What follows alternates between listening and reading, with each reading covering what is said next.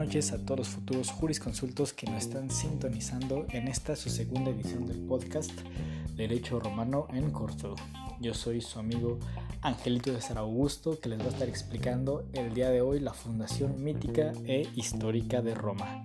Así que pues todos tomen sus togas lo más en corto posible porque ya vamos a empezar.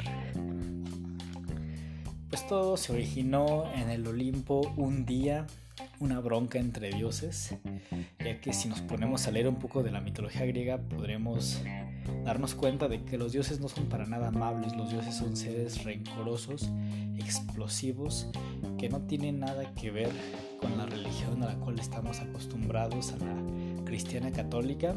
Aquí los dioses más que nada son emociones maximizadas que nos demuestran lo mejor y lo peor de los seres humanos. Pues un día hubo una boda entre Peleo y Tetis, que para los que no lo sepan son los padres de Aquiles. Y pues era una boda, se suponía que iba a haber mucho amor ese día, mucha fiesta, mucho vino que pudo haber salido mal. Ustedes estarán preguntando. Pues todos conocemos a una persona que siempre que llega a la fiesta arruina el bautizo, arruina los 15 años, se pone a romper vasos, se pone a decirle al tío que, está calvo, que subió de peso. Pues así precisamente era la diosa Eris, que era nombrada también como la diosa de la discordia. Nombre perfectamente adecuado a su, a su actuar. así que, pues esta diosa se sintió porque había un grupo de WhatsApp en el que estaban todos los dioses, todos los dioses ahí platicaban, pero también todos tenemos un grupo de los que son más compas, un grupo donde están todos, pero un grupo donde nada más está la bandita, la racita, la que se lleva chido. Entonces, quién sabe quién se descuidó ese día, quién no se dio cuenta que mandó un mensaje al grupo equivocado. El chiste es que dijeron, oigan banda, nos vemos en la fiesta de al rato esta Eris vio el mensaje y se quedó como que, ah, caray, ¿no? ¿De, qué hablan? ¿De cuál fiesta? Entonces alguien se quedó como, no manchen, ya la regaste, vato. Entonces, este, pues alguien dice, ah, este, Eris, no te invitamos, qué mala onda, ¿quién fue el descuidado que le dijimos que te iba tu invitación y no te la dio para regañarlo? Claramente te íbamos a invitar, ¿cómo crees que, no te íbamos a invitar si tú siempre eres el alma de la fiesta? No puede ser nombrado un reventón si tú no asististe, así que por favor no te nos ofendas, claramente queremos que estés ahí tu presente, le dijeron. Pero ella se ofendió, supo claramente que no la querían invitar, así que dijo, no, pues ustedes ven a divertirse, yo voy a ver qué hago, pero no voy a ir con ustedes. Se hizo la sentida y les dijo que no iba a asistir a la boda.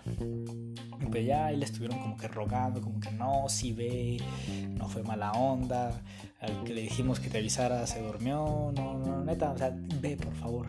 Pero ella siguió en su mismo plan de no voy a ir. Así que pues bueno, la fiesta no se iba a detener, nada más porque Eris no iba a ir. Y empezó el pachangón, empezó todo chido, música de Los Ángeles Azules y cualquier, cualquier boda normal que podría haber. Después de que pase el rato, de que ya estaba la fiesta en su mero punto, llega Eris y como su nombre le hace saber al resto del mundo lo que va a actuar, va a sembrar un poco de discordia. Llega entre sus manos con una manzana dorada y les dice, oigan, perdón por ofenderme, no fue mi intención, ya lo medité, ya lo pensé y sí, actué muy prepotente, por eso quiero disculparme con ustedes y les traje este presente una manzanita dorada, una manzana, y esta es para la diosa más hermosa. La dejo aquí en esta mesa para que quien sea la diosa más hermosa la tome. Yo tengo otro compromiso, me invitaron a otro lado, me tengo que ir, pero no les quiero dejar mal, así que les traje este presente. Ya me voy. Así que, pues después de que se va esta Eris, una vez dejando esta manzana con la leyenda de que era para la diosa más hermosa, pues empezó un conflicto en el Olimpo. todas las diosas que estaban ahí presentes dijeron, ¿sabes qué? Yo me la merezco, yo estoy más guapa, tú estás medio gordita, tu nariz está chueca, se empezaron a decir varias cosas. Después de ya estar un rato ahí peleando, las tres diosas que se aferraron al conflicto fueron Atenea, Hera y Afrodita. Estas se estaban desgreñando para ver de quién era la manzana, estaban cada una es mía, es mía, es mía, y vieron que iba a ser una guerra de nunca acabar. Así que fueron con Zeus. Le dijeron, Zeus, para ti quién es la más guapa.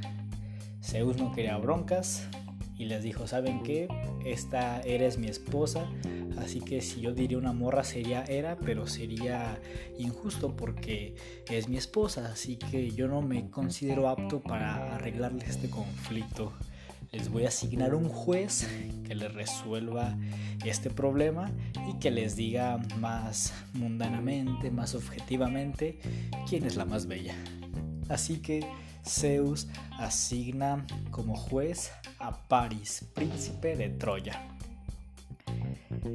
le dicen a Paris, Paris, tú eres el príncipe de Troya, tú seguramente tienes mucha experiencia, eres sabio, tú vas a resolver este conflicto. Así que de la nada se le aparecen tres diosas a Paris. Paris impactado se queda como que, ¿qué show, no? ¿Qué, ¿Qué está pasando? Ya cada una se le presenta, le dice, buenas tardes, yo soy Hera, yo soy Afrodita, yo soy Atenea. Tenemos esta bronca, resuélvenosla y pues cada una trata de seducir de alguna forma a Paris, convencerlo de algún modo de que vote, de que vote por ella. Esta Atenea le dice, ¿sabes qué? Yo soy la diosa más inteligente, soy la diosa del conocimiento. Si tú votas por mí como la diosa más hermosa, yo te voy a otorgar todo el conocimiento que puedas tener en tu vida toda decisión que vayas a tomar será la correcta ya que tú vas a meditar y analizar el ángulo que nadie analiza, por lo cual tú vas a ganar siempre. Yo te otorgo ser el sujeto más inteligente del mundo. Esto fue lo que Atenea le ofreció a París. Era esposa de Zeus, le dice a París, ¿sabes qué? Yo te ofrezco que a cualquier lugar que vayas a ir lo a cualquier lugar que vayas a ir lo vas a conquistar. Siempre que Troya pelee, va a ser batalla que Troya gane. Así que vas a ser dueño de muchas tierras, de muchas riquezas, de mucho ejército. La gente va a recordar el nombre de Troya por el resto de la eternidad gracias a París. ¿Qué te parece? Y París se quedó como que, eh, como que sonaba chido lo que le decían Atenea y era, pero como que no lo convencía del todo. Hasta que llega el turno de Afrodita. Afrodita le dice, mira, yo soy diosa del amor, de la belleza. Lo que yo te ofrezco es a la mujer más hermosa que existe en este planeta. Piénsalo. Y Paris se quedó como que... Hmm, tierras y poder, lo que me ofrece era, pues ya lo tengo, soy príncipe de Troya, no me hace falta. Se queda conocimiento y dice, soy el, el príncipe de Troya, por algo soy el príncipe, porque soy inteligente pero la mujer más hermosa, esto creo que, que aún no lo tengo. Así que me suena más interesante esta propuesta que me hace Afrodita. Así que al final termina optando por darle la manzana a Afrodita. Afrodita ganó, las demás hipócritamente le dieron un aplauso y le dijeron, ay amiga, qué bueno que tú ganaste, te lo merecías amiguis. Pero pues por dentro estaban ardiendo estaban ardiendo de odio contra, contra Afrodita, pero pues ya, ahí acabó la bronca. Claramente podemos entender que ya cuando empieza la, la batalla de, de, Troya, pues Afrodita estaría apoyando a los troyanos y Atenea y Hera estaría, estaría apoyando a los aqueos. Ya después, pues, un día, este, Agamenón decide hacer una reunión entre las polis griegas que, que habitaban ahí cerca este Priamo ya estaba muy viejito, ya no podía asistir a esta reunión, así que manda en su representación a su hijo Héctor, que también es príncipe de Troya, hermano mayor de París. París se emociona con esta reunión y le dice a, su hermano Héctor, hermano, por favor, llévame, este, te juro que me portaré bien, quiero ir a Esparta. Pero Héctor le dijo como que no, París, la neta, te conozco, carnal. Y pues siempre que vas a un lado, te besas con la, con la novia de tal vato y resulta que este sujeto es muy importante. Siempre nos andas metiendo en broncas porque te metes con, con morritas de, de, otros sujetos. Así que pues esta es una junta importante y queremos quedar en nombre de Troya bien frente al resto del mundo.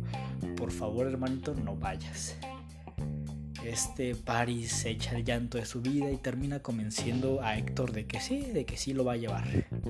Así que ya se reúnen y en, la, en esta celebración que hubo llega Menelao con su esposa. La esposa de Menelao es una mujer de nombre Elena. En este momento Afrodita le llama, llama a su hijo Cupido, porque Cupido es el hijo de, de Afrodita, y le dice, hijo, hijo, ve rápido con Paris a decirle que esta es la mujer que yo le prometí, de la cual se iban a enamorar. Así que va Cupido así lo más rápido que puede desde el Olimpo, ahí con, con el Paris. Le dice, oye carnal, Elena es la chava que mi mamá te prometió. Así que pues deja la flecha en corto para que se enamore de ti y ya. Así que esto sucede Elena y Paris se terminan enamorando. Esa misma noche se dan unos besitos, uno que otro agarrón por ahí. Este, esa noche pues se la pasan felices los muchachos. Y al día siguiente le dice este Paris Elena, ¿sabes qué? Yo sin ti no vivo. Elena le dice, yo también sin ti me muero. Así que pues huyamos. Ya cada quien se regresa para su rancho, los troyanos se meten a sus barquitos y regresan de vuelta a su ciudad. Este, este Paris le dice a su hermano Héctor, carnal, te tengo que mostrar algo, pero no te enojes. Héctor se quedó como que, no, Paris, no me hagas esto, te dije que te portaras bien, carnal.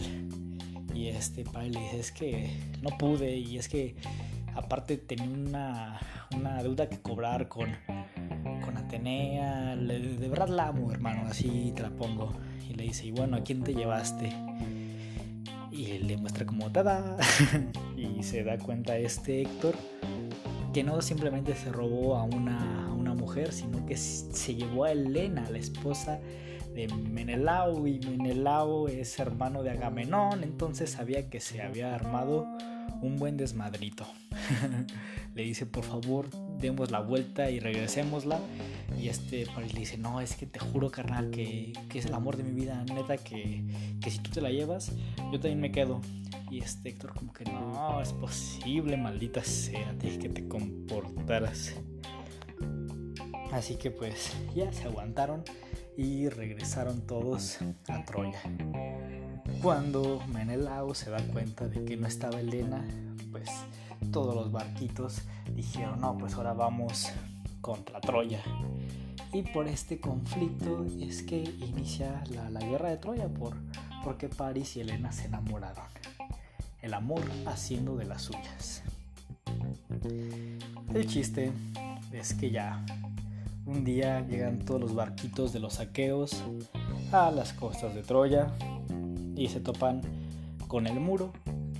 Este Aquiles le llaman el héroe de la corta vida porque desde él sabía desde un principio que iba a morir en la guerra más épica del mundo y que no iba a vivir mucho, pero era su destino, así que él era consciente de esto y fue a la guerra de Troya, solamente de que él no, no se llevaba bien con este Agamenón, si era el rey de los aqueos, pero habían tenido un conflicto por esta Criseida y Briseida, que no nos meteremos en este conflicto, que queremos hablar de Roma, pero pues vamos a ser sintéticos. El chiste es de que ya, este, pues, Patroclo muere, Héctor, que digan, sí, Héctor y Aquiles pelean, Aquiles gana, está, le da vueltitas al cadáver de, de Héctor y lo que todos vimos en la película de Troya, ¿no? Finalmente este, entran los aqueos, en el, en el caballo de Troya, famosísimo, todos lo conocemos. Y mientras todos dormían, incendian la ciudad, arde Troya y matan a todos dormidos. Solamente que aquí en la película hay una hay una falacia, hay una mentira. Te muestran a Paris muy heroico, muy machito el muchacho, pero realmente Paris era un cobarde de primera. Paris después de que no pudo rifarse el tiro con Menelao, huyó y a todo el mundo le dio vergüenza, le dio asco Paris. Y ya una vez que también este, Troy estaba ardiendo, Paris le dio miedo y simplemente huyó de la batalla. Sí, efectivamente disparó su arquito, le dio en el talón a Aquiles, pero ni fue el vato que lo hizo, simplemente Apolo estaba enojado con Aquiles por haber roto su templo, entonces agarró la flecha de Paris y la redirigió al talón de Aquiles para que se muriera. Cuando este Paris se dio cuenta de que había matado a Aquiles, le dio miedo y huyó de Troya. Así de cobarde era el vato. Entonces, si no había príncipe, ¿qué iba a ser de este pobre y desamparado pueblo troyano? Pues aquí hay un héroe, un macho, llamado Eneas. Y este sujeto también tiene un origen mítico. También se decía que era hijo de, Afrodita. Y este sujeto cuando ve que su pueblo troyano estaba ardiendo, corre hacia el muro de Troya, donde se encontraba la espada de Troya. Él agarra, la levanta y como la gente lo conocía y lo admiraba, le dice, banda, mientras esta espada no caiga, jamás va a caer el pueblo troyano. Entonces toda la banda se conmovió así con este discurso y este Eneas es el que arma de valor a la gente y hace que huyan unos cuantos en un barquito para que lleguen finalmente hasta las costas de Italia.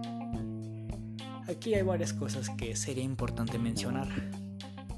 Todos sabemos, hasta por ir a misa, que dicen la misa católica, apostólica, romana, pero es la parte que nos importa, romana. Podemos entender que la Iglesia Católica actual tiene muchos simbolismos que son romanos y que solamente ellos adoptaron y se los apropiaron y como aparte es la religión más famosa y conocida por el mundo, pues creemos que el origen de muchos simbolismos está en esta religión, pero no, muchos son más viejos que la misma religión como por ejemplo las cruces. Las cruces, todos decimos, ah, no, pues ahí a Cristito lo, lo crucificaron, por eso los cristianos agarran a las cruces como un símbolo, pero las cruces ya eran un símbolo que se utilizaba desde antes y era un símbolo de poder, de conquista, y lo podemos ver desde Eneas, porque si somos, este, si tratamos de hacer una comparación de la imagen de una espada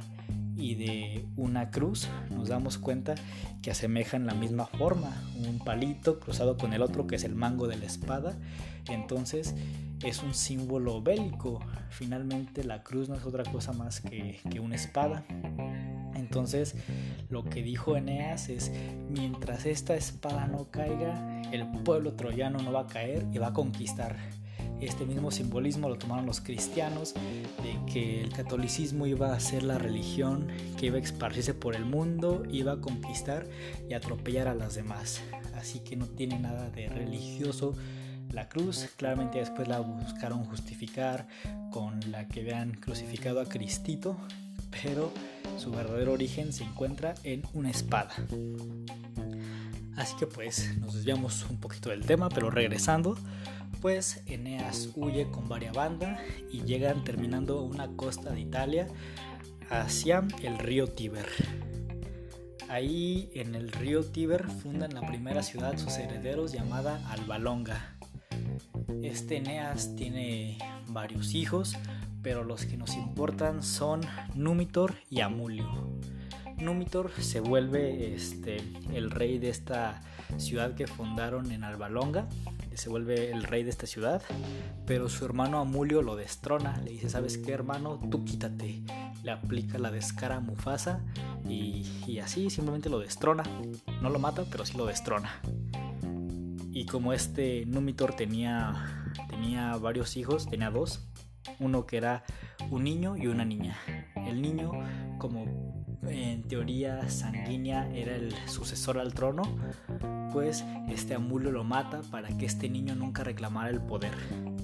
Pero a la niña no vio necesidad de matarla. La niña se llamaba Rea Silvia. Simplemente lo que hace con ella para deshacerse es este, mandarla como una virgen adoradora en el templo de la Virgen Vestal. La Virgen Vestal era la Virgen de la familia. Si ustedes van ahorita y googlean la Virgen Vestal, se van a dar cuenta de que es una copia exacta de lo que hoy tenemos como a la Virgen María. También eh, tiene este, las manitas así, tiene su mantito y tiene fueguito por detrás de ella. Tal cual conocemos la imagen de muchísimas vírgenes cristianas y católicas, así que podemos entender de que esto no es cristiano, tiene años 500, 700 años atrás de que el cristianismo surgiera. Así que amigos, ocupan estudiar un poco de derecho romano para que entiendan de que el cristianismo solamente es una recopilación de varios cuentos. Pero regresando al tema, este, mm, este Amulio mete a su sobrina Rea Silvia como una virgen del templo de la Virgen Vestal. Aquí en estos tiempos, si tú entrabas como una virgen te encontraban que tenías relaciones sexuales o que tenías un hijo, era condenado como la pena de muerte porque no podía ser este, una sacerdotisa y pues ser impura. Por esto mismo el castigo de encontrarlas en alguna de estas acciones pues era no más que otra cosa que la pena de muerte. Esta Rea Silvia un día estaba dando un bañito en el río Tíber y aquí el dios Marte iba pasando. Al estar ahí dando este, su paseo matutino se encuentra con Rea Silvia y se enamora completamente de ella. Así que aquí va y la embaraza. Rea Silvia tiene mucho miedo porque no sabe cómo va a justificar su embarazo. Como ya lo platicamos, se casaba con la pena de muerte.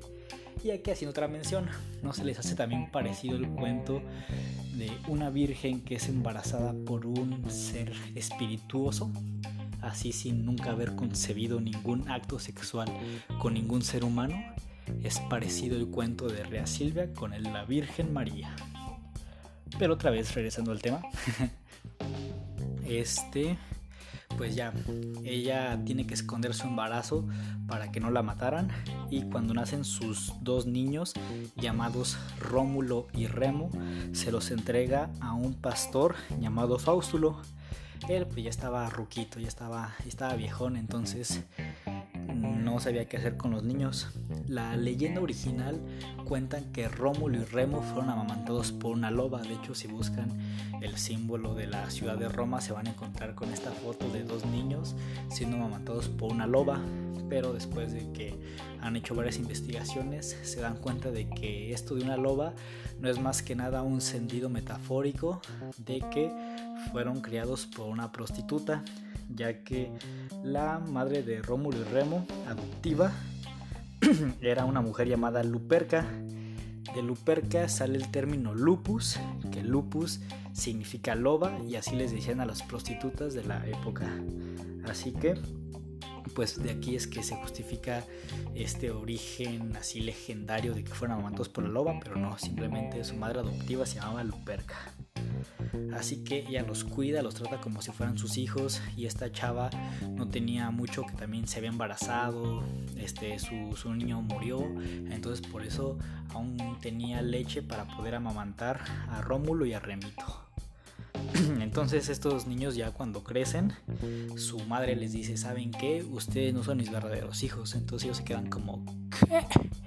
Y ya ella les cuenta que no, es que a mí me los entregó un viejito llamado Faustulo, pero en realidad Dios se los entregó su madre, su madre es tal persona, que su, este, su tío abuelo es Amulio, el, el rey de ahorita, pero este Amulio quitó a su verdadero abuelo, a este Númitor, entonces ya conocen su verdadero origen. Entonces Rómulo y Remo se quedan como, no manches. Entonces deciden vengar a su abuelito Númetor y destronan a Mulio y regresan al poder a su verdadero abuelito. Así que una vez que pasa esto, la familia se reúne y todos felices. Pues Númitor les dice, ¿saben qué? Este, mis niños, mis, mis nietos, cuando yo muera ustedes van a heredar esta zona. Pero ellos le dijeron, no, abuelito, este, tú quédate, quédate aquí, gobierna tu rancho, nosotros queremos expandirnos, este, hacer, empezar desde cero, ya sabes, tú, tú entiendes. Y Nomito le dice como que, ah, sí, yo entiendo muchachos, pero pues van a ocupar ejércitos si quieren este, emprender esta expedición. Así que yo les doy 300 de mis hombres que tengo para que vayan a conquistar las zonas que quieran. Ellos le dicen, ah, pues gracias abuelito. Y se van más para arriba, para el norte, y llegan a siete montañas. Ahí es donde se fundaría la mítica ciudad y de la cual va a ser protagonista el resto de los podcasts, Roma.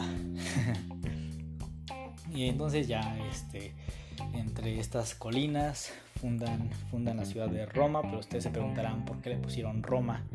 Pues este, todo surgió gracias a que ya todos estaban de acuerdo, dijeron los 300 hombres, miren, aquí va a estar el baño, aquí va a estar este, el lugar donde voy a vivir yo y este vamos a gobernar este Rómulo y Remo, yo y mi carnal.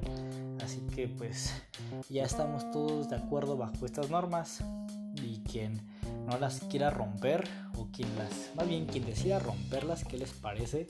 Que le toque la pena de muerte. Entonces los 300 hombres, Rómulo y Remo dijeron, arre, quien no siga lo que ya dispusimos en esta reunión, le toca la pena de muerte. En estos términos y condiciones quedaron Rómulo y Remo con los 300 hombres, pero un día Remo, quién sabe qué pasó por su cabeza, quizás estaba borracho, posiblemente, quién sabe qué le pasó ese día a Remo. El chiste es que quiso cambiar el orden de la ciudad, quiso alterar lo que ya se había establecido y pues los hombres, los 300 que estaban ahí, fueron y le dijeron a Rómulo, ¿sabes qué Rómulo? Tu hermano no está siguiendo lo que establecimos, está queriendo hacer su voluntad e imponerla sobre la de nosotros y tú bien dijiste que el que no siga las leyes que le tocaba, pena de muerte. Y Rómulo se queda como que chale pues bien cierto que dije esto. Así que, pues, ¿qué les parece si le hacemos un juicio a mi hermano Remo? Entonces dijeron arre y ya les dice, pueblo, aquí está mi hermano Remo. Yo sé lo que dije y no va a cambiar de opinión. Pero si ustedes deciden ser clementes y perdonarle la vida, mi hermano queda a la disposición de ustedes, no la mía. Y el pueblo que pidió cuello a Remo. Dijeron, no, rompió la ley. Tú dijiste que el que rompiera la ley le tocaba cuello y cuello va a tener. Entonces Rómulo con todo el dolor de su corazón les entrega a Remo a la gente. La gente va y lo mata. Aquí podemos entender los orígenes de las leyes, de que la ley en Roma se va a seguir, no va a ser que tú eres mi primo y solo porque eres mi primo te voy a proteger aunque tengas este ciertos crímenes que te estén acusando por lavado de dinero. Aquí no, aquí ley es ley. Eres mi carnal, sí, todo, pero pues nuestro lazo sanguíneo no va más arriba por el mundo jurídico. Así que en este, este es un buen ejemplo para entender lo que nos espera de las leyes romanas. Así que ya Rómulo triste les dice a la gente, gente, pues ya que se despachona mi hermano, yo solamente les pido un favor, no sé si podamos ponerle en nombre de Roma a esta ciudad en honor a mi hermano Remo. La gente dijeron, pues sí, ya, da igual, es tu ciudad. Así que en este, en este pacto quedaron y por eso es que la ciudad se llamó Roma. y esta es la fundación mítica de Roma que ya ven, tuvimos que hablar desde los griegos, la batalla de Troya, de Eneas y de Rómulo y Remito. Y ya como último tema de este podcast, que está larguito, cabe recalcar, está largo, vamos a hablar de la fundación histórica de Roma pues bien es cierto que llega Eneas y este pueblo se le consideraba junto con los 300 hombres como el pueblo latino. Este pueblo latino, como ya quedamos, llegaron a siete montañas, pero pues claramente no estaban solos, había más banda ahí alrededor y estaba el pueblo sabino y el pueblo etrusco. Si fueron observadores, quedamos en que Numitor les dio 300 hombres a Rómulo y a Remo, pero un momento en el que alguien dijo está bien, tenemos la ciudad, tenemos todo, pero alguien se da cuenta de que faltan las mujeres. Claramente, este, sin mujeres, pues no podemos reproducirnos entre nosotros, como que algo no salió bien en nuestros planes. Entonces voltearon a sus alrededores, a sus pueblos vecinos, y aquí se dieron cuenta que las mujeres etruscas eran mujeres sumamente cultas, eran mujeres en las cuales habían avanzado mucho en derechos políticos y civiles, eran mujeres este, cultas que no se iban a dejar dominar por la voluntad de un machito. Entonces los latinos dijeron, ah, las mujeres etruscas va a ser difíciles conquistarlas. No, no, no nos conviene irnos con ellas. Así que voltearon al otro ranchito vecino que tenían ahí a su alrededor y se encontraron con el pueblo sabino. Ellos no eran como el pueblo etrusco, ellos eran una también una sociedad machista donde la mujer no tenía participación ni política ni civil, no tenían acceso a la educación, por lo tanto eran, eran sumisas y se atendían a la voluntad de lo que el hombre sabino les decía. Así que dijeron los latinos, pues yo creo que con ellas va a estar más fácil que nos la robemos y que no se quejen. Pero aquí Rómulo cranea, se pone a pensar como que podemos de la nada llegar y robarnos a las morras, tenemos que, ser un poco más, más inteligentes. Así que Rómulo hace una fiesta, así les dice a los, a los sabinos, dicen, ¿saben qué? Nosotros somos sus vecinos, estamos muy encantados de que vamos a compartir aquí ranchito con ustedes. ¿Qué les parece que hacemos una fiesta? Todos los invitamos para que conozcan aquí lo que se les ofrezca. Así que pues vénganse a nuestro ranchito. Los sabinos aceptan, hacen una carne asada, todos empiezan a beber vino hacia lo macizo hasta que ponen super borrachos a los hombres sabinos para que se quedaran dormidos o todos ahí vomitados a media banqueta. Entonces ya cuando estaban todos ebrios, los latinos van y secuestran a sus mujeres, varios se acuestan con ellas así para que ya quedaran embarazadas de una vez, este, varios se agarran así hasta de dos o tres mujeres y al día siguiente que despiertan los sabinos se dan cuenta de que ya no estaban sus mujeres en sus casas y que se encontraban en la casa de los latinos. Así que aquí empezó una batalla, se iban a agarrar a golpes los sabinos y los, y los latinos, los sabinos y los latinos, ajá, por las mujeres pero las mismas mujeres sabinas son las que paran esa bronca y dicen, ¿saben qué? Nosotros somos seres humanos, somos gente, somos hermanos, no tenemos por qué pelear. Y este discurso de somos hermanos es un discurso que vamos a escuchar constantemente en las broncas sociales de Roma y también un discurso que después sería robado por los cristianos, pero que podemos entender su origen en este rapto de las Sabinas que las mujeres le dijeron no peleen, somos hermanos, podemos con todos, mejor hay que hacernos amigos. Así que aquí empieza este primer intercambio cultural, este mestizaje entre latinos y sabinos. Y al final también los etruscos se terminan uniendo al, pueblo, al pueblo latino. Así que podemos entender que son tres pueblos los que se, unirían en una mezcla en una mezcla homogénea para dar como resultado al pueblo romano. ¿Y esta mezcla de qué se componía? De sabinos que creían que eran hijos de los dioses, que se creían que tenían un origen divino, los etruscos que eran gente super culta, como lo recalcamos en un principio, y los latinos que eran guerreros. Estas tres mezclas se, se batieron y dieron como resultado el pastel del pueblo romano. Así se componía. Y esto es toda la historia de la fundación mítica e histórica de Roma. Buenas noches, espero que les haya gustado este podcast. Tomen agua y nos vemos en la siguiente transmisión. Buenas noches.